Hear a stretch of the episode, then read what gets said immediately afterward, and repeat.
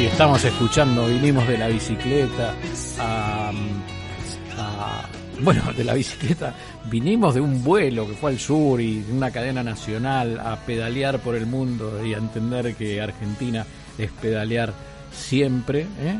a escuchar a YouTube con esta tormenta eléctrica. ¿eh? A ver un poquito.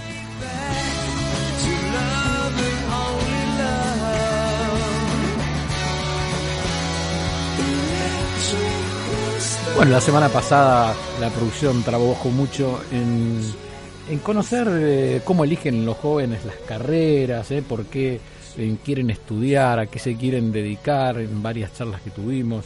A Gisela siempre le interesa muchísimo el tema de la educación y cómo los chicos encuentran, los pibes, qué es lo que les gusta. Y bueno, hoy voy a, vamos a combinar algo que le gusta mucho a ella, que es hablar del tiempo y dar el pronóstico, ¿eh? Y una persona especial. Dice.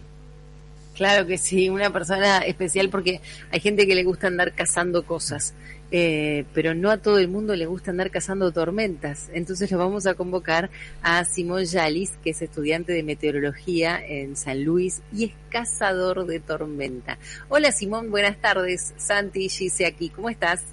Hola, buenas tardes, un placer. Simón, ¿qué es ¿qué significa ver, cazar tormentas? ¿Y cómo las cazás?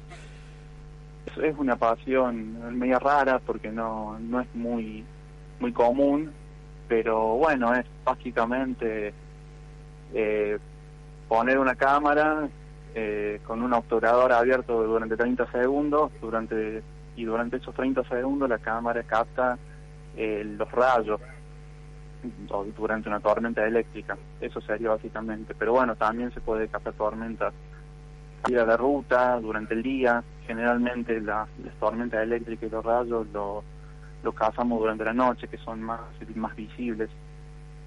¿Sos, eh, Simón, los, el que mira el cielo todos los días sabiendo que va a venir la tormenta? Viste, nosotros hablamos con muchos productores del país preocupados por la falta de lluvia y todos nos dicen estamos mirando el cielo y pidiéndole a Dios o al, que creen eh, que llueva.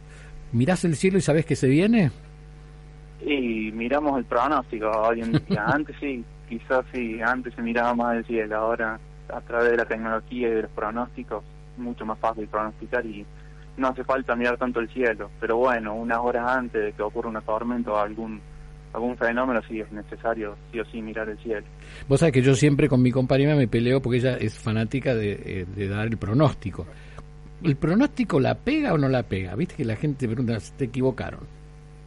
Y el pronóstico la mayoría de las veces sí la pega. También hay un tema en que el, en que el oyente o las personas lo deben saber interpretar. Por ahí, por ejemplo, el pronóstico dice tormentas aisladas, lo que significa que que en un área de, no sé, ponerle, en una provincia, no sé, das tormentas aisladas para la provincia de Buenos Aires. Y eso significa que va a haber tormentas, pero que no va a llover en todas las localidades de esa provincia. Y bueno, y la gente cuando ve que no llueve o, o no se cumple el pronóstico se enoja, obviamente, con el meteorólogo. Claro, porque imagínate, el que está en el límite con La Pampa está esperando que llueva de manera aislada y a la vez el que está en Bahía Blanca está esperando lo mismo, porque dijimos que para la provincia de Buenos Aires era eso. Es, real lo que estás diciendo y se terminan enojando. Tengo una pregunta para hacerte que siempre es motivo de, mm, eh, de intercambio. ¿Viste cuando dicen hay un 80% de probabilidad? vamos a sacar el 80, vamos a poner un 50%, un 20%. Ese 50% es de probabilidad que yo... ¿Me explicas de, de qué es ese 50% o ese 80%? ¿En qué, en qué se basa? Y mira, es, es un tema complicado dar un porcentaje a veces en este tipo de pronósticos porque generalmente cuando hay un evento aislado se dice ahí sí se dice que hay un 30% o un 40% de, de posibilidades de que llueva. Pero bueno ya si pasa arriba del 70 o en un 80% significa que es un evento de lluvia más generalizado y que abarca a más provincias y, y una zona mayor. Pero bueno es ese, ese porcentaje? complicado dar un porcentaje. Claro, pero ese porcentaje está dado por lo que ustedes ven en el cielo en ese momento y suponen, o, no sé, mediante cálculos se saque ese porcentaje, o tiene que ver también el historial, la estadística de lo que ocurrió en otros años para dar ese porcentaje en esa misma fecha? No, no, no creo que esté referido con, con estadística, sino más con, a ver, con el tipo de, con el tipo de evento que, que va a ocurrir. Por ejemplo, si un evento de lluvias es, es difícil dar un porcentaje, pero bueno, también a los porcentajes o, sea, los pronósticos son decodificados a través de, máquinas y por ahí la máquina es la que hacen automáticamente ese porcentaje. Mm. Bien. Quizás si un, si un meteorólogo te da un pronóstico, eh, no sé, a través de un, de un diario o de un o de un medio televisivo, no, no, creo que use un porcentaje, sino te daría más detalladamente qué va a ocurrir, a qué hora y todo ese tipo de detalles. Estoy leyendo tu historia. Su pasión comenzó cuando a los nueve años una fuerte tormenta lo asustó tanto que lo obligó a mirarla de frente con los ojos bien grandes. Y todo lo que sucedía lo marcó para siempre. Yo vi caer un rayo que iluminó toda la casa y cuando terminó de tragar saliva pensó en, buscar una cámara e a inmortalizar ese momento. Eh, Simón, ¿eso te llevó a elegir la carrera de meteorología? Sí, a ver, es un poco exagerado esto del, miedo. Yo, obviamente, cuando uno es chico, bueno, yo a los nueve años, como dice ahí, viví una granizada, un granizo de un tamaño impresionante y bueno, entre el ruido y, y, todo el bullicio, como cualquier chico de nueve años, se asusta, obviamente. Pero no es que, que, que de un cierto miedo nace esa pasión, a mí ya de chico ya me gustaba y me apasionaba y ya a los 11, 12 años cuando me preguntaban qué quería hacer cuando, qué querés estudiar cuando seas más grande, yo ya le decía meteorología y la gente me decía, ¿qué? Como diciendo, mira, un chico de tan corta edad sabe qué quiere, qué quiere estudiar. Porque la mayoría dice, no sé, contador, yo, todo ese tipo de carreras más comunes. ¿De qué, de qué lugar sos, eh, nos contás? De Córdoba Capital. Ah, bien, de capital, porque a veces, viste, también muchas veces el lugar donde uno vive condiciona, este, eh, quizás en nuestras elecciones, y bueno, y sabemos que Córdoba a veces también es escenario de, muchos hechos eh, fantásticos en cuanto a la, a la meteorología. Pensé que quizás eras más del interior. Y, ¿sabes qué te quería preguntar? El, el tema de la salida laboral para un meteorólogo. Y mira, a ver, de primera salida laboral y bueno, más común es trabajar en el Servicio Meteorológico Nacional, justamente. y, y si no, eh, aparte, también dar pronóstico para gente del campo, o, si no, trabajar científicamente para el CONICET, ahí sí aportando aportando y construyendo datos para la estadística y, e investigaciones y todo ese tipo de cosas. Pero bueno, lo, lo más común es ingresar al Servicio Meteorológico Nacional, ¿no? Simón, Lo que pasa es que ¿cuánta gente puede entrar al Servicio Meteorológico, Simón? Claro, ese, es el problema, sí. Tenés que tener suerte de que haya cupo, justamente. Pero bueno, como no hay muchos meteorólogos en el país, viste, es, fácil, tiene una salida laboral muy rápida. Ahora, te fuiste a estudiar a San Luis, ¿no? Estudiaste en San Luis. ¿Por, qué, ¿Porque elegiste San Luis o porque en Córdoba no existía la carrera?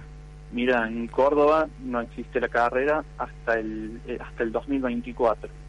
Muy bien. ¿Y cuántos compañeros tenés?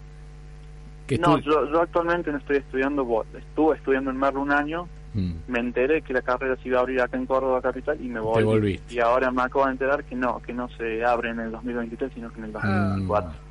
bueno. Pero bueno, no, no importa eso porque puedo ir cursando otras materias en otras carreras que después se les puedo me van a servir para cuando arranque en 2024 la carrera de meteorología. Volviendo al, a cazar tormentas, ¿vos dejás una máquina fija en un lugar, una máquina fotográfica en un lugar? Exactamente, sí, en, en un trípode, yo personalmente lo hago desde la terraza de mi departamento y bueno, y ahí espero a que, a que pasa, a que caiga el rayo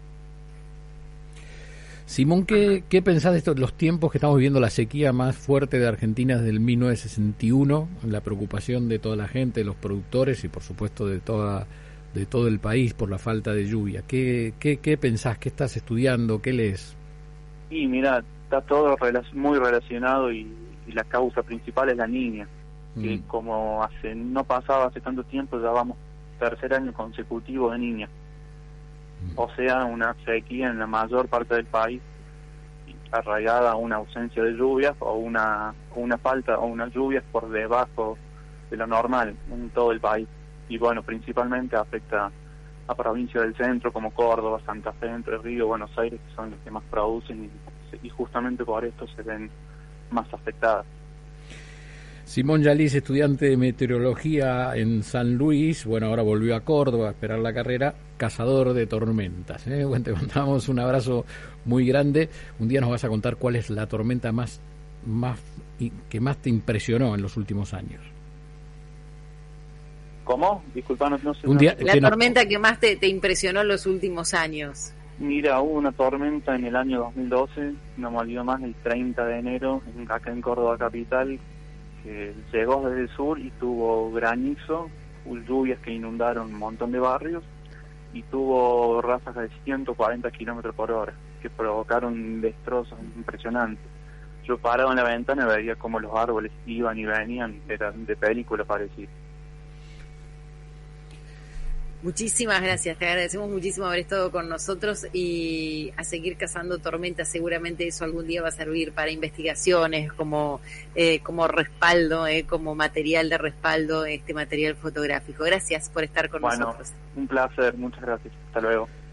Simón Yalis, estudiante de meteorología, bueno, en suspenso nos contaba lo que, lo que había ocurrido, se fue de San Luis, volvió a su tierra natal pensando que la carrera habría ahora, habría que esperar, hay que esperar un poquito más hasta el 2024, pero allí está con su trípode cazando tormentas, que por cierto, si viniera por aquí, por la provincia de Buenos Aires, pocas tendría últimamente que cazar. Lamentablemente es así. Bueno, vamos a seguir pidiendo lluvia con música y con este vuelo de regreso.